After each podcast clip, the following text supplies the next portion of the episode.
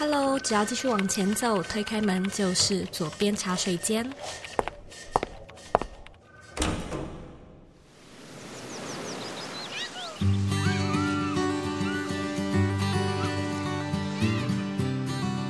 现在在收听的是《左边茶水间》第两百五十八集。你会不会好奇，如果真的成为了一位全职的个人品牌经营者，生活会变成什么样子？当你的理想与过去的目标都达成了之后，又会发生什么事情呢？作为这种比较特殊工作形态的人，我们会面对到什么样的困境？我们又怎么样去 overcome 这些挑战呢？今天呢，我邀请到 Podcast 那些学校没教的事的 Janet 来和你聊聊个人品牌创业者可能比较不为人知的一面。我和 Janet 的历程很相似，我们过去呢都有在职场工作的经验，我们都住在或者是曾经在美国呃生活过。那我们呢也都经营自己的自媒体超过了三年。那我们可能也在面对你不太知道的关卡，所以今天这一集的节目呢，我希望是可以用蛮脆弱的角度跟你分享这些很贴近我们真实生活的一些事件，不只是想要为你加油打气，让你知道你并不孤单，也希望呢，透过我们的聊天跟分享，可以带给你一些启发，甚至呢，可以让你提早开始去思考你做个人品牌的职涯规划。那在节目开始之前呢，我相信你应该听说了，没错，就是我们现在呢，茶水间满五岁了，yes。其实我觉得我自己做个人品牌做到五年，真的蛮不可思议的，是一个我也觉得很值得好好庆祝的一个里程碑。那过去每年六月呢，我们也都是因为会庆祝我们的 anniversary，所以会举办一些期间限定，就是六月之。只有在六月才有的特别活动。那我们今年呢，一样做了 Bring Your Life 个人品牌课程的限定大型工作坊。那这次的工作坊内容呢，真的是大放送，因为呢，我为了这个工作坊重新做全新的简报、全新的内容，我从来都没有在外面分享过。主题是什么呢？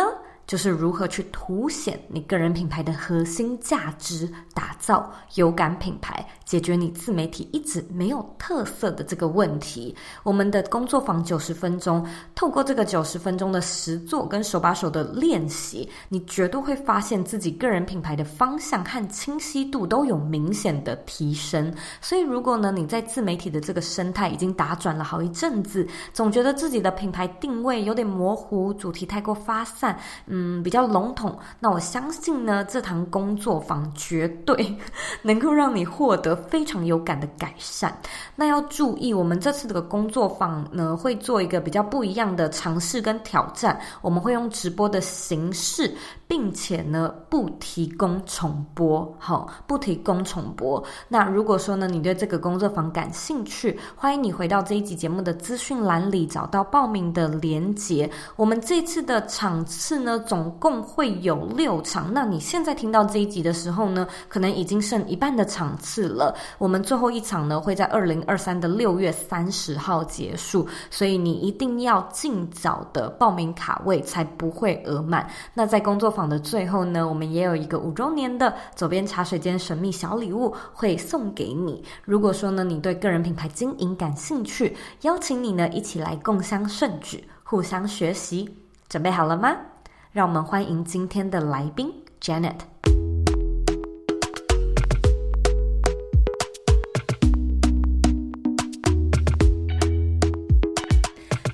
其实非常非常开心，能够终于邀请到那些学校没教的事的 Janet 来到茶水间。其实我们认识已经好久，而且我们合作过很多档不同，就是大大小小的各种节目、各种活动。但不知道为什么，就是我才发现，哎，我一直都还没有专访 Janet。对，突然已经觉得还蛮熟悉。你这样说，第一次觉得有点奇怪。对，对，就是想说，哎。怎么都还没有一集是特别 Janet 在呃左边茶水间上面的分享，所以今天呢，其实我相信大家应该也都很认识那些学校没教的事的 Janet 了。哦、对，就是已经非常非常的有名了。那我就觉得哦，其实很有意思的是，嗯，那时候第一次见到你的时候，我们都住加州，对，然后我们就一起去一间餐厅吃饭，对，然后你那时候就跟我说，因为你还在上班，然后你就跟我说你想要做 podcast。想试试看，然后我就说是啊，对，然后你就也真的开始了，我就觉得哦，真的很棒哎，好有行动力。所以我觉得今天这一集很棒的地方就是，终于可以好好聊聊你的故事，还有你这几年的转变。我们就聊聊看你过去啊，读了研究所，然后后来进了软体的科技相关的产业，然后到开始做 podcast。我想听听看这个这段历程的时间轴，就是开始做了 podcast 之后，你有没有觉得有哪一些比较重要的历程点？可能是那时候有一些比较大的关卡，或者是有蛮大的成就点，可不可以分享一下呢？现在回过头看，因为我全职做自己的 podcast，应该算是从。二零二零年下半年之后，所以大概快三年左右。嗯，对。但那时候其实并不是我自己，就是已经准备好，然后想说，哎、欸，我来。我来全职，是因为那时候我原本在旧金山有一份工作，后来因为疫情嘛，就我们的部门就基本上就是 lay off ninety percent 的人这样。那我那时候想说，哎、欸，那我是要继续找工作，还是要回来这样？嗯、对。那当时我觉得比较幸运的是，刚好就是也上了周瑜的课嘛，然后那时候开始已经做自己的节目一年多左右。嗯。所以那时候刚好节目有一些流量，然后我自己做了也觉得蛮开心，很有成就感。嗯，那那时候想说，哎，那有一小笔存款，或许我回来台湾至少还有家里可以窝嘛，所以 饿不死这样。我想说，那不如可以考虑转职。所以我觉得第一个比较大的。时机点应该算是二零二零年那时候，哎，决定搬回来台湾，就是全职做创作者。我觉得后来好像就是有一些小型的成就跟里程碑啦，诶，像去年有获得 MixerBox 的人气 Podcaster 奖，嗯，对，然后今年也算蛮幸运，就是华航他们有想要就是挑选一些 Podcast 节目放到他们的线上的这个娱乐中心里面，嗯，那我的有一集节目也有被挑上去，这样，哦，对，算是还蛮幸运的。我觉得在经营上面是有一些成长跟里程碑的达成，但是就我以人生的这种转捩点的话，我觉得就是第一个那时候决定正职，再来我觉得可能就是比较多的时机点，应该是算是去年底我呃就是参加了一个商会这样，嗯，对，算是有一个工作形态上比较大的转变。那有没有记得什么时期是那个时间点有一些关卡？我觉得每天都有 不一样的观感，但我记得有一次，有一次我跟周易见，哎，是上次你回来台湾吗？有有有。就是我觉得那时候我算是回来台湾一年左右，嗯，嗯，然后我觉得我回来台湾第一年。就我的阶段有点像是第一年，我有点多方尝试，就发散型的去尝试各种不一样的商业模式啊、活动啊、企划啊。然后第二年有点就是开始，诶，我尝试过后，我大概知道哪些东西我喜欢，哪些不喜欢。嗯，然后就开始变成诶，重复性的去做一些我比较喜欢的东西。嗯，那我觉得二三年就现在大概快迈入第三年，其实就是希望的持续。稳定现在的商业模式跟扩大，但我觉得我一直有点卡关的事情，就是我觉得分两个面向，一个就是我觉得我好像还是没有抓到那个我认为非常独自的或者是非常稳定的一个商业模式，有点现在还是多方的尝试，然后虽然聚集起来你是。活得下去，但是还没有，就像周颖，你有一个主打的，就是课程嘛，课程是你一个很主打的东西。嗯，但我觉得我还没有找到我自己的那个主主打，主打的商品。那你尝试了这么多，能不能够分享一下你试了哪些啊？因为我的观察你，你你有在做订阅制嘛？其实你在那个 MixerBox 上面的，我觉得成绩也是非常亮眼。好像之前也有做 coaching。就是各式各样，真的是很多欸。对，我觉得第一年算是还蛮让自己多方尝试的。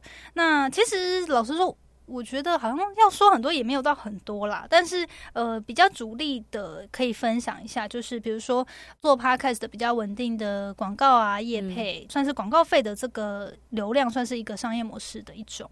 然后订阅制，订阅制其实我后来经营大概快两年，其实我现在是暂停的状况。嗯，对，因为我觉得其实订阅制这个部分，我当初也是想说，哎，那试着经营看看。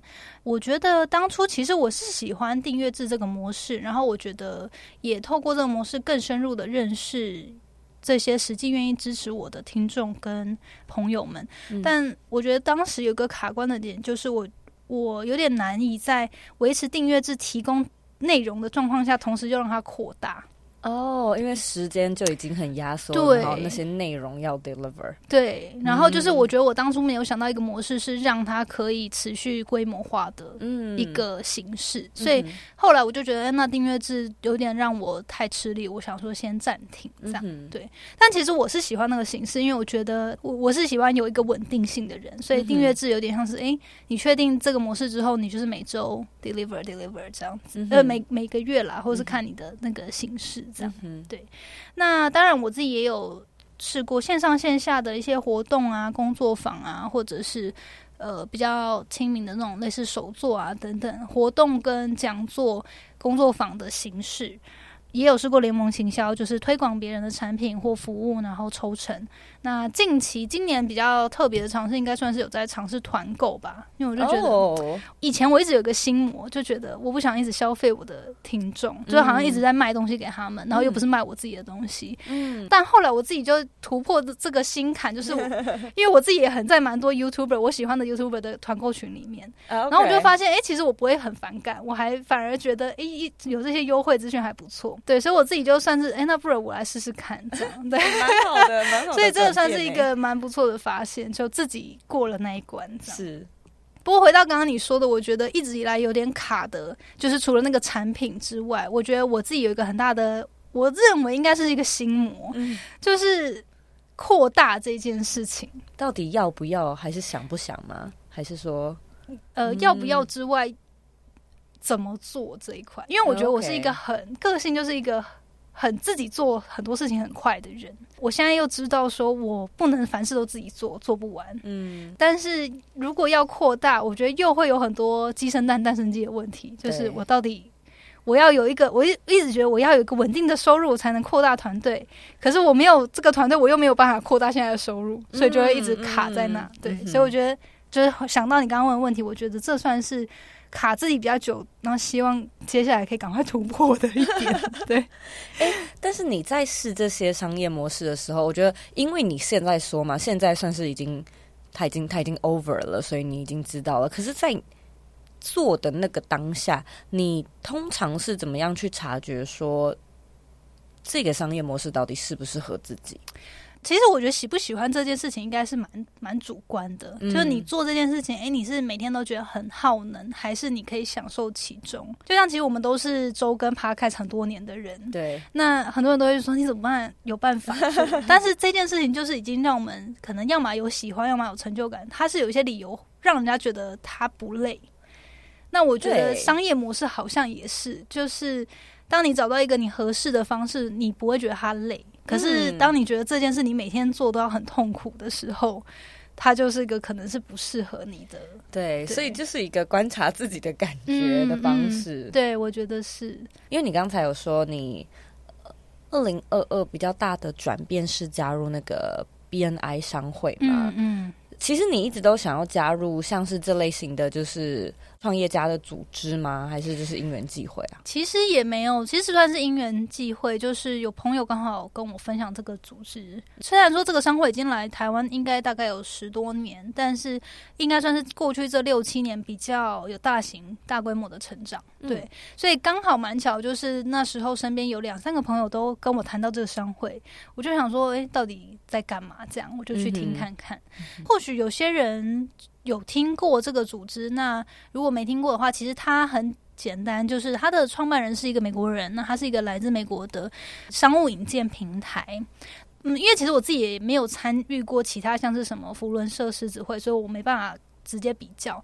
但是我觉得我喜欢这个商会的特色，就是它非常的直接。就是我们大家进来，就是为了要彼此成长生意，嗯哼，所以我们进来就是在想办法透过这里的系统跟人脉资源的链接，嗯，帮助彼此成长，嗯，所以我觉得这个对我来说是一个，因为我本身算是一个内向者，所以我很讨厌去没有意义的社交场合。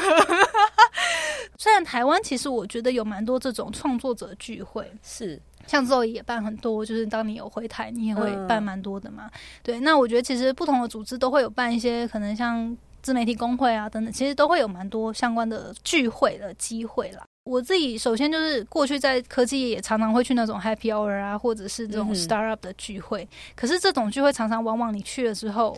最后就是在玩跟闲聊，对，就是很 基本上无疾而终的机会大概九成，嗯哼，对，所以我我后来就觉得这样对我来说是非常浪费时间，而且我自己也不是说很享受那个闲聊的过程，对，所以我后来认识这个商会，我就觉得他可以很精准的去找合作伙伴，然后他可以真的让我踏出同温层，嗯、因为在里面基本上是真的是来自各行各业有专业的人士。都可以参加，所以比如说像我是过去这一年就认识了，比如说什么钢构铁工业啊、民宿业啊，然后什么玻璃铝窗业啊，然后这些玻璃铝窗的这种公司，他们可能就是小小的不起眼，可是他做全，比如说全花莲全家的玻璃气密窗，哇。就是所以你就会觉得，嗯，这些真的是平常跟我们创作者离很远的人，真的。对，但是他其实又是。你日常生活中不可或缺的行业之一，嗯，对，所以我觉得，呃，进来这个商会让我。其实我当初的目标就是，第一个，它可以帮助我这个内向者可以更稳定的去有精准的人脉跟资源。那第二个是，呃，因为它是全球性的，所以我其实加入之后，虽然说我过去这一年没有什么出国，就只有去年去了新加坡，可是也可以持续深耕在台湾的人脉，然后还有也透过这个组织认识了，比如说新加坡啊、香港啊、泰国啊、韩国的人脉。对，所以我觉得就诶，算是一个，也是希望。成长自己事业一个蛮不错的管道，以我个人去链接各行各业的人脉，我自己成长的层面，就是比如说我到底要怎么样当一个领导者，我在跨界合作上面我怎么样去谈判，还有各行各业它的需求是什么，有更多的自然的管道，就是去知道说哦，原来比如说钢构铁工业的业者他们大概在做什么，然后或者是还有什么汽车保修之类，就是一些可能我们。创作者平常不太会接触到的，嗯、但是是大家每个人日常生活中需要的这些行业，他们都到底实际上在做什么？我觉得除了了解之外，更多的是也去让我思考怎么样有一些创新的合作的可能。对，只是说目前还没有实际发生，只是呃，就希望未来可以啦。因为比如说像我链接到新加坡也是 BNI 的伙伴。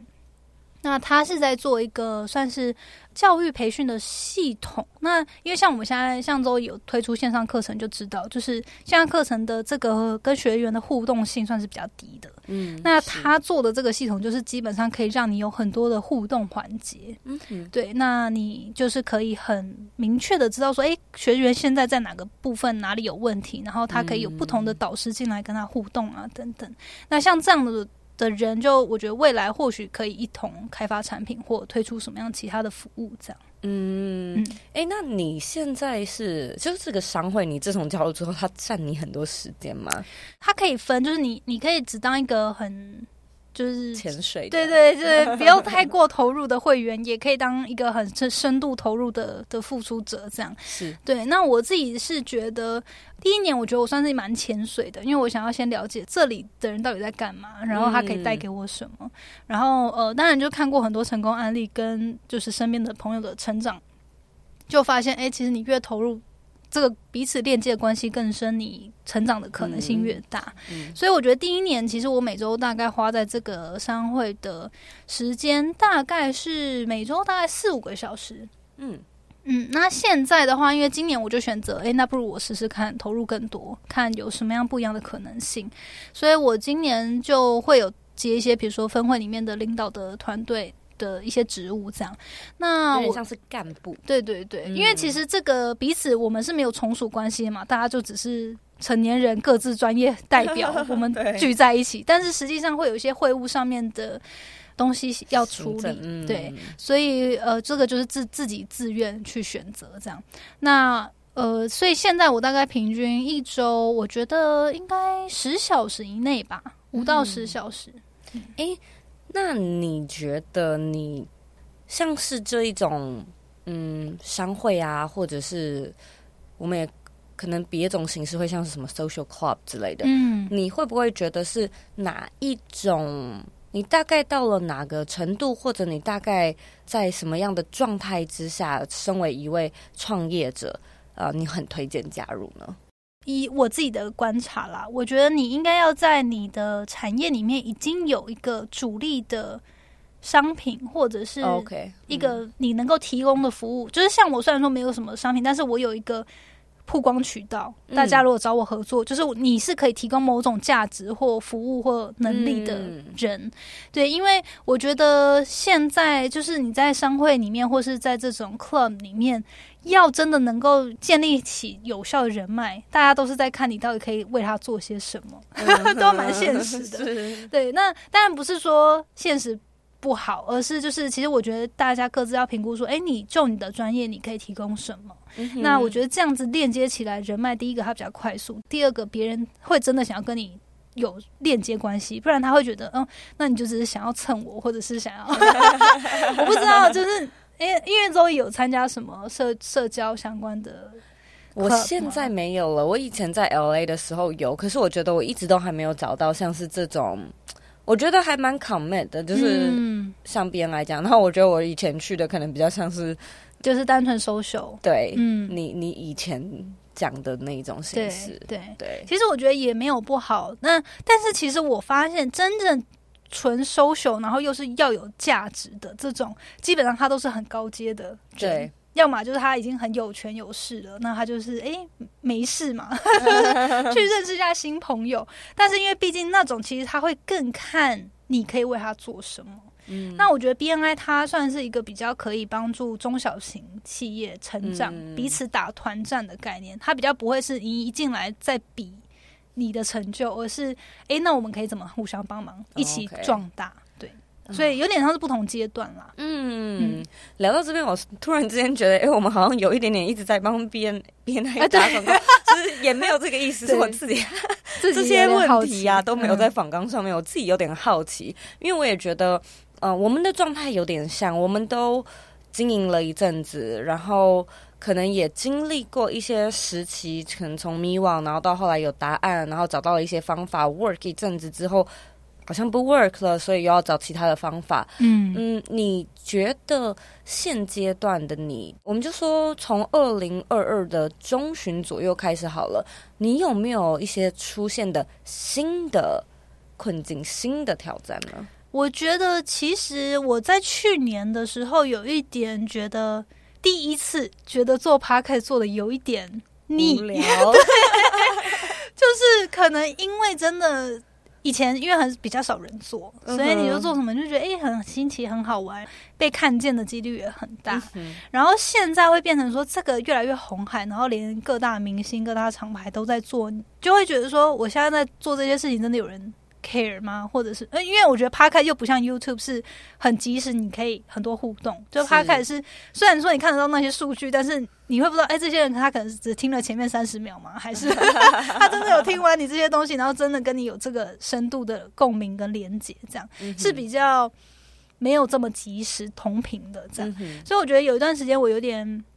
不是说不喜欢这个媒介了，只是就有点不知道自己做这件事情还有没有意义，真的有人听吗？这样。嗯。然后后来我觉得我还是就是让自己持续的产出了，因为有一个压力，就觉得他现在是我的正职，你还不做，你你到底在干嘛？对，就像回到刚刚说，我觉得这半年多一年，大概一直在考虑，就是说，诶，我自己到底要怎么样扩大突破现在这种艺人公司的状况，然后或者是突破。嗯也只能做到某种程度的作品，或者是某种类型作品的状态。嗯，对。其实，在这个商会也影响我蛮多，因为其实这边会你会看到很多人，他可能加入，然后从原本是三个人的团队变到十几人。就是我觉得影响我很大，就是去反思说，我到底身为一个领导者，我要怎么样吸引人想要来加入我的团队？嗯嗯。然后这件事情是我一直觉得还蛮难，可是我觉得这有点要回归。自我认同啊，或者自我价值的问题，对对对。当然，现在我觉得我找出一个方法，就是比如说，我现在就是先跟一些其他的团队，比如说特别在做短影音的团队，去开始制作一些短影片，嗯，然后可能自己也要做出一些突破，就是诶，多去录一些 YouTube 啊，或者是做一些尝试，那看看有没有什么破口，可以帮助自己进到下一阶段，这样。我我其实有一模一样的历程，嗯，就是我大概也也忘了是在什么时候，我大概也是做了三年左右，是吗？的某一天，突然之间觉得说有点无聊，就是这种感觉。然后可能跟你分析的也一样，嗯，他没有再像过去的那么那么新鲜、那么好玩、那么稀奇，但我也是。就还是喜欢，嗯嗯，所以我我还当然是就是持续做下去了嘛，就是又又做了两年多，到现在已经五年了，然后直到现在还是喜欢。可是对我来说，解套的方法，嗯，至少就目前而言，我觉得会更是，那我就只做我真的想做的，嗯，真的真的很想讲的，真的真的很想约的人之类的，那。我也一样，也大概是在某一个时期开始，就会觉得其实自己也已经开始有规模了。那下一步是什么？就是我 What's next，right？然后我也一直会觉得说，要不要扩大？好像理当应该要啊。就是嗯，那不然呢？就是要一直这样子吗？不是通常应该要 scale 吗？所以我也花了一段时间去。去想到底要怎么样 scale？是加人吗？然后开始招实习生吗？然后是增加新的 program 吗？我想来想去，有一些其实也真的有有做，嗯，但我一直觉得，就是我的内心一直有一个东西在 bar 着我，就是我就觉得说，我好像不是要 scale，就是因为我我做了一点点，但是那个。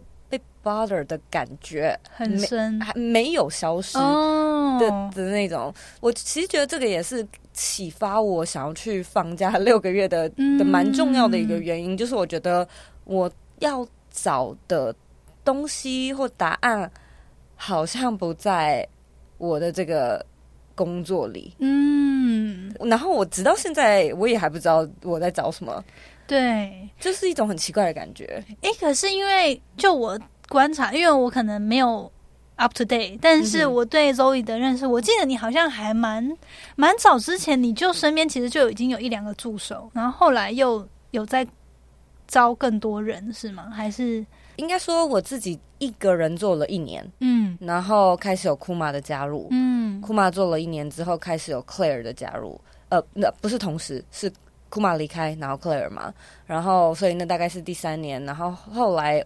差不多过了半年或快要一年左右，Win 加入，嗯，然后这时候就多了一个人嘛，嗯，然后我又开始有比较长期配合的 Podcast 简介师 Emily，呃，其实私底下我们也试过去招一些实习生，也有过，可是后来我们现在没有了，就觉得哎、其实现在 size 刚好，然后也大概是在那个时候就觉得，我就觉得我有点找错方向的感觉，是那时候开始有的，嗯。嗯。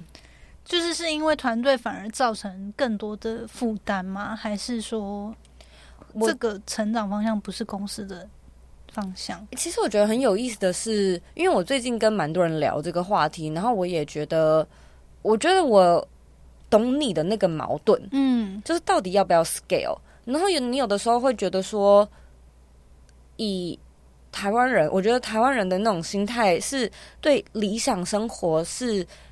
很简单的，嗯、就是那种很简单、很幸福、很朴实的理想生活的样貌，所以有时候就会觉得其实真的很棒啊！就是我现在很快乐，就是我现在生活很好啊！我到底为什么要 scale？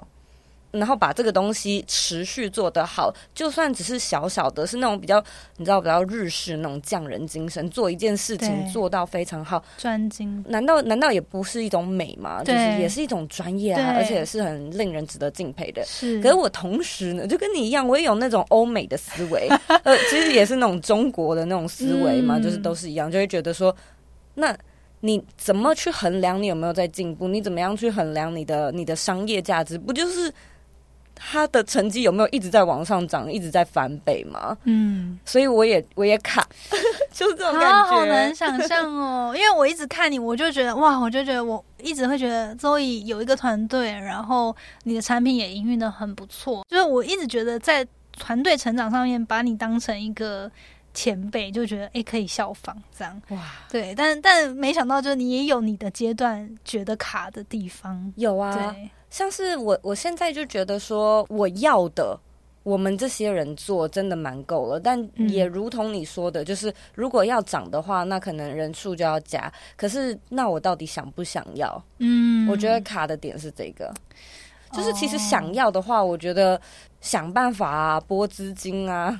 找投资人啊，就是一定可以。对，所以我觉得，就是你可能会觉得说，那那到底我要先赚钱才能找人吗？可是我不找人，我又赚不到钱。就是我觉得，如果真的要找，嗯，可能请朋友先帮忙啊，找免费的实习生啊。听说什么那些学校没教的是正在招实习生，虽然无偿，我觉得一定还是会有。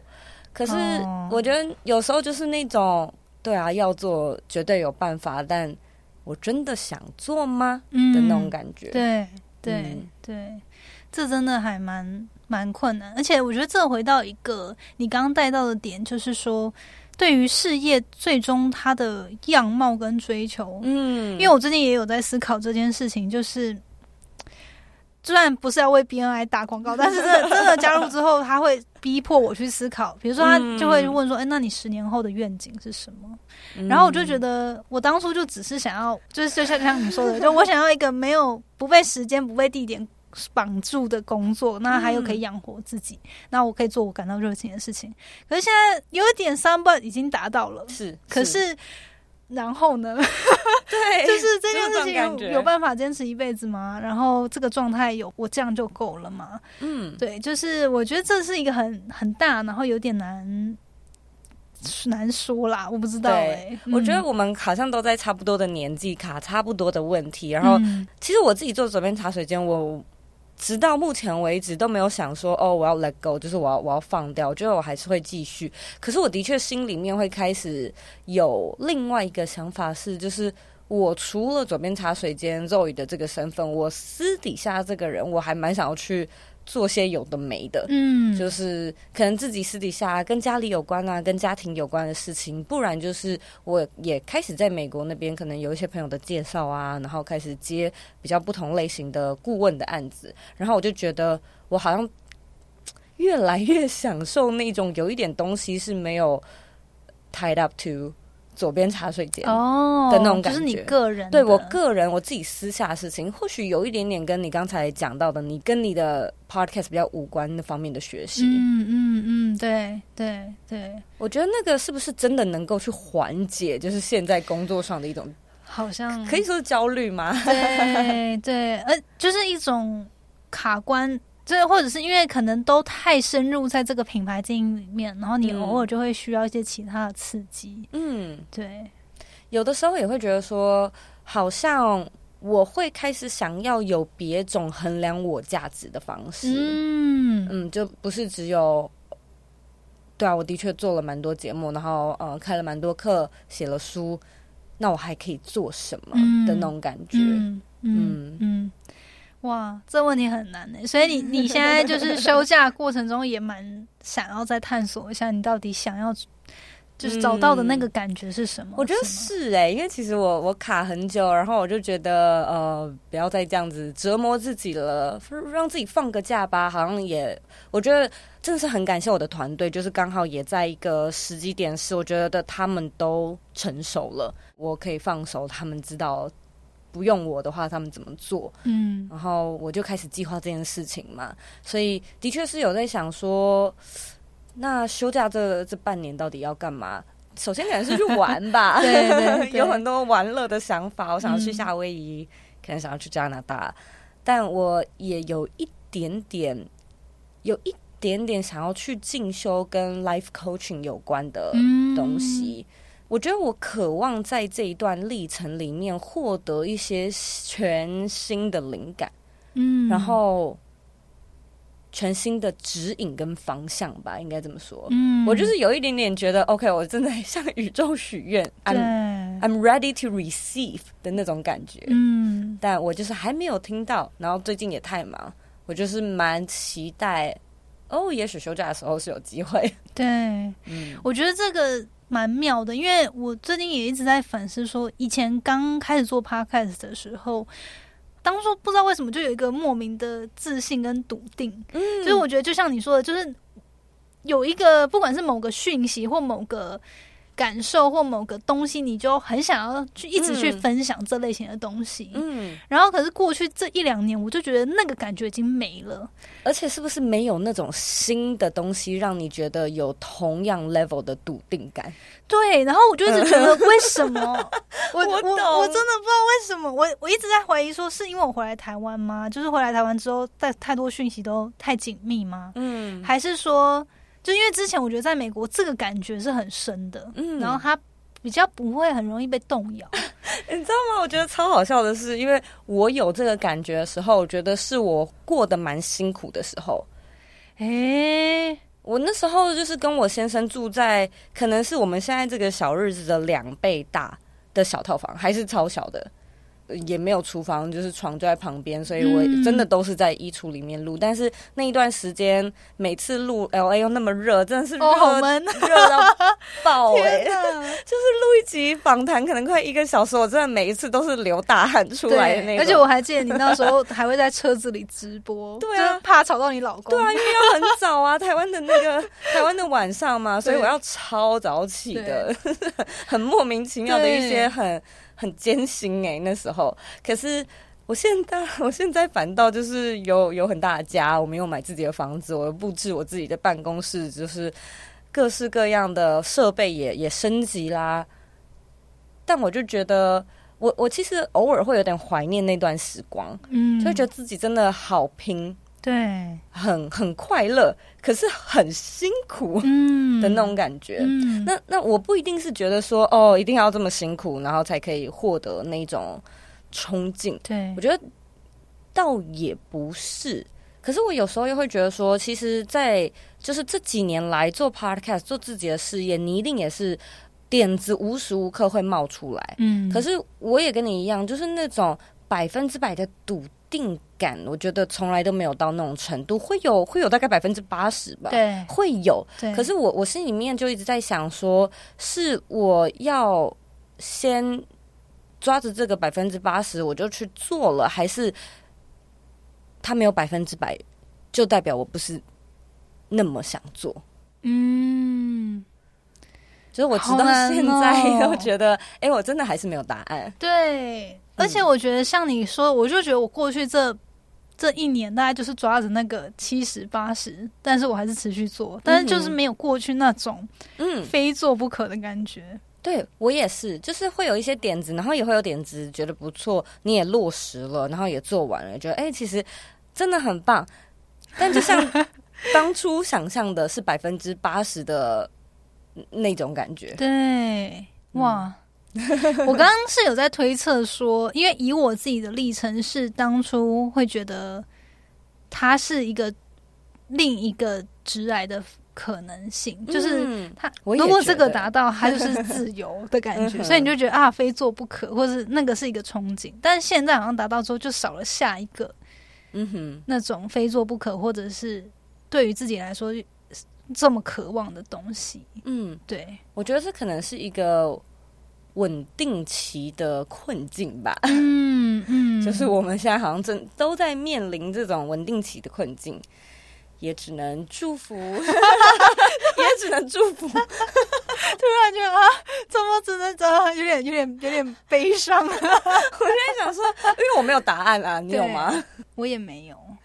可是可是老实说，我又没办法，真的是觉得说我已经到稳定期，因为比如说，嗯、呃，比如说像美国好了，你会有很多什么什么 Joe Rogan 啊，什么那种真的是超大的，那你就觉得啊，他是稳定期，他 OK，要到那种程度。现在就是也不是说我完全什么事都不做，他就会一直有收入，所以我也不能说自己已经到那个状态。嗯、可是我觉得那个心境的确是这样，就会有点不知道我自己是。哎，我是要继续往上冲，冲到一个一百万网红吗？还是我要想办法推出个什么？然后虽然没有很多人认识我，但是我可以有一个稳定收入，还是怎么样？就我觉得这个面向，其实我还在摸索。嗯嗯，那你在今年，就是我们现在是二零二三嘛？你觉得在二零二三年，你有没有一件可能跟这个有关的目标，是你觉得你蛮确定自己会去做的？就是短影音吧，应该说影音啦，多做影音。因为我觉得我过去三年就一直在逃避这件事情，就每次就做 Podcast，很多朋友说，你为什么不做 YouTube？以前我就会觉得，因为 Podcast 比较好做啊，而且我喜欢，嗯，然后 YouTube 就是这么竞争，然后其实我又没有很喜欢露出在别人面前，嗯，但是现在我觉得有点变成是说，你有点不得不，哦？就是我我觉得也不是说不得不，而是就是说。因为你看，现在连这么大咖的人都在做 podcast 了，那你我现在的状态有什么资格说我要放掉这个渠道不去经营？这样，嗯、所以有点像是好吧，那我还是试着做看看，让自己就不要这么的倔强，不要这么任性，让自己过得这么舒服啊！就是你还是要，因为我觉得我对于影片的恐惧是那种，第一个它很耗时耗力，然后再来它的投入的这些东西真的很多，这样。嗯，那。我们就先假设，嗯，我们现在正在收听的听众，可能跟我们有一样的经历，就是在跟我们面临差不多的困境。无论他是不是在做 podcast，还是他是自己的工作里面觉得有点就是卡到了一个东西，嗯、卡到了卡到音。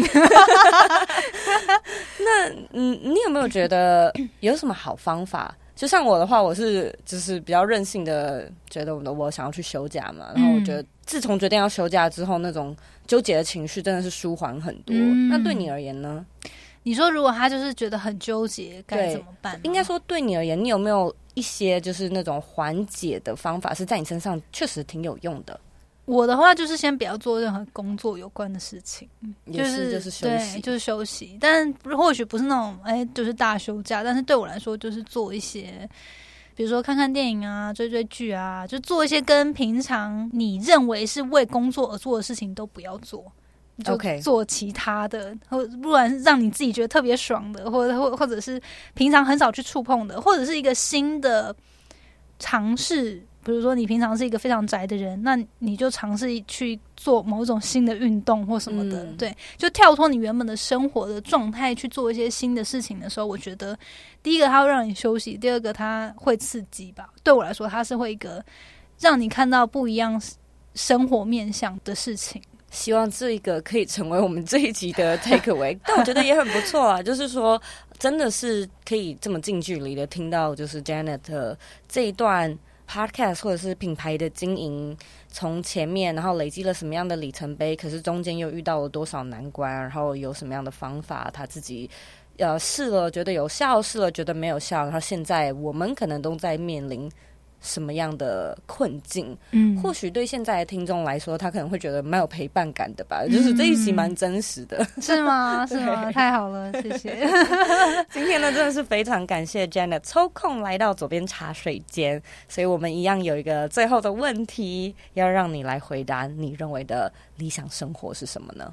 我可以有办法哦，就是在做我自己感到擅长，然后感到热情，而且是可以。做起来很有成就感，又对社会有正面意义的事情，然后让自己衣食无忧，可以帮助这个社会成为更有爱、更正向的一个地方吧。嗯，就是很多时候能够自己生活有成就感，是对我来说还蛮有蛮重要的一件事。对，对嗯，应该说其实很幸运，很幸运也过过那种，嗯，现在的经济蛮 OK 的，好像不太需要担心那种快乐会快乐，可是它不会。持续，嗯，对，你如果生活中少了那种成就感，就真的还就算再多钱，你好像都还是会觉得。就少了什么对的感觉，有点空空虚的感觉。对，嗯，所以呢，就非常祝福你，也希望我们下一次搞不好有机会聊聊，可能是几年后的事情，搞不好那时候可以再回来听一下这一集，对，然后来看看这几年又有了什么新的变化。太好，呃，很谢谢 Zoe 今天让我有这个机会来到茶水间跟大家聊聊。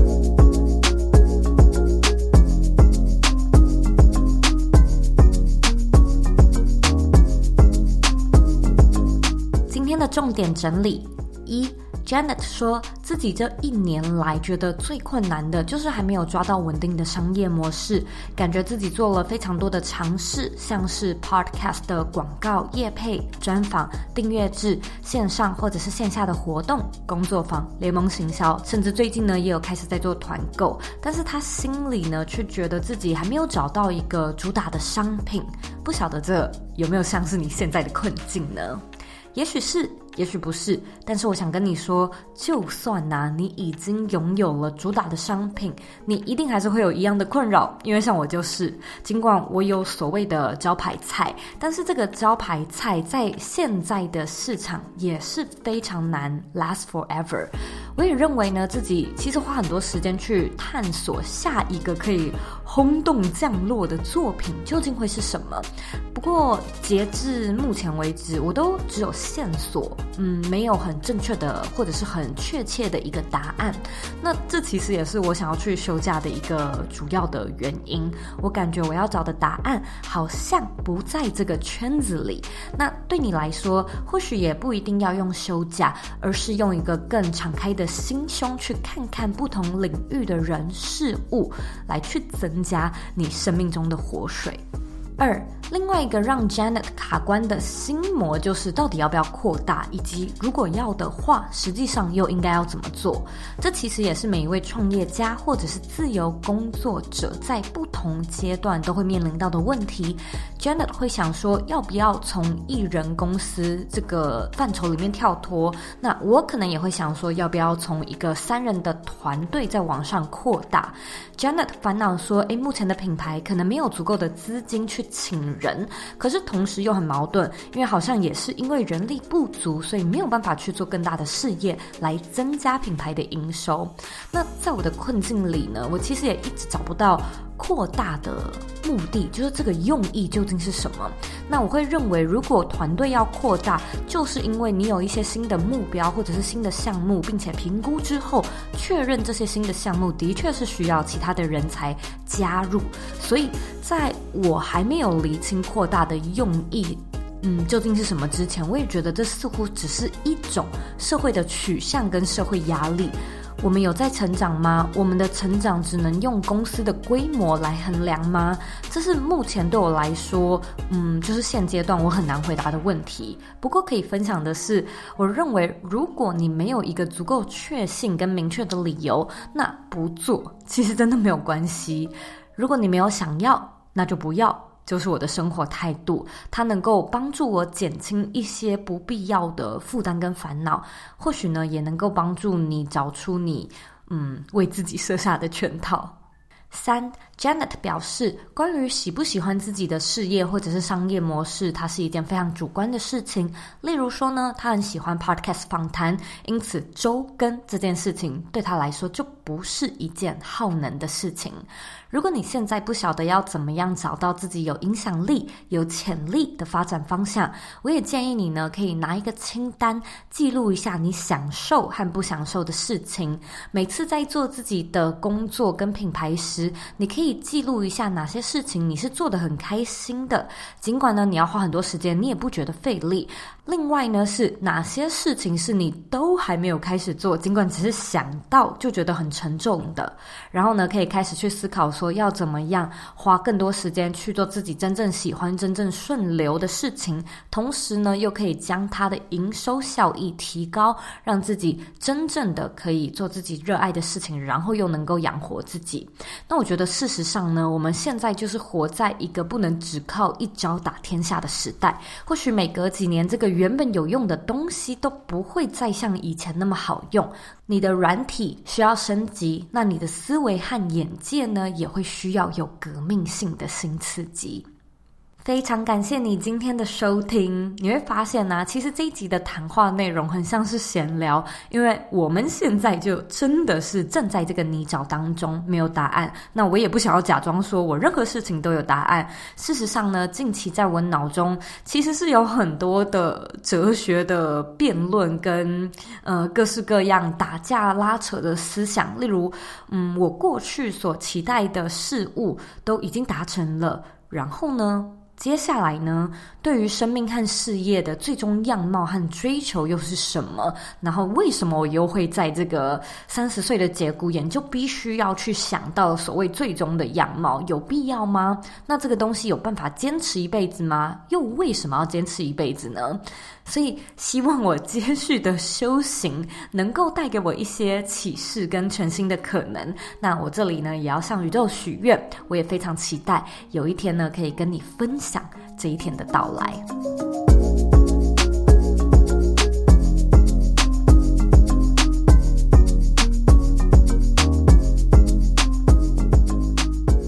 现在呢，我要来阅读我们今天的听众留言。今天的听众是小班班班，他写说解救了不想早起上班的我，给了五颗星。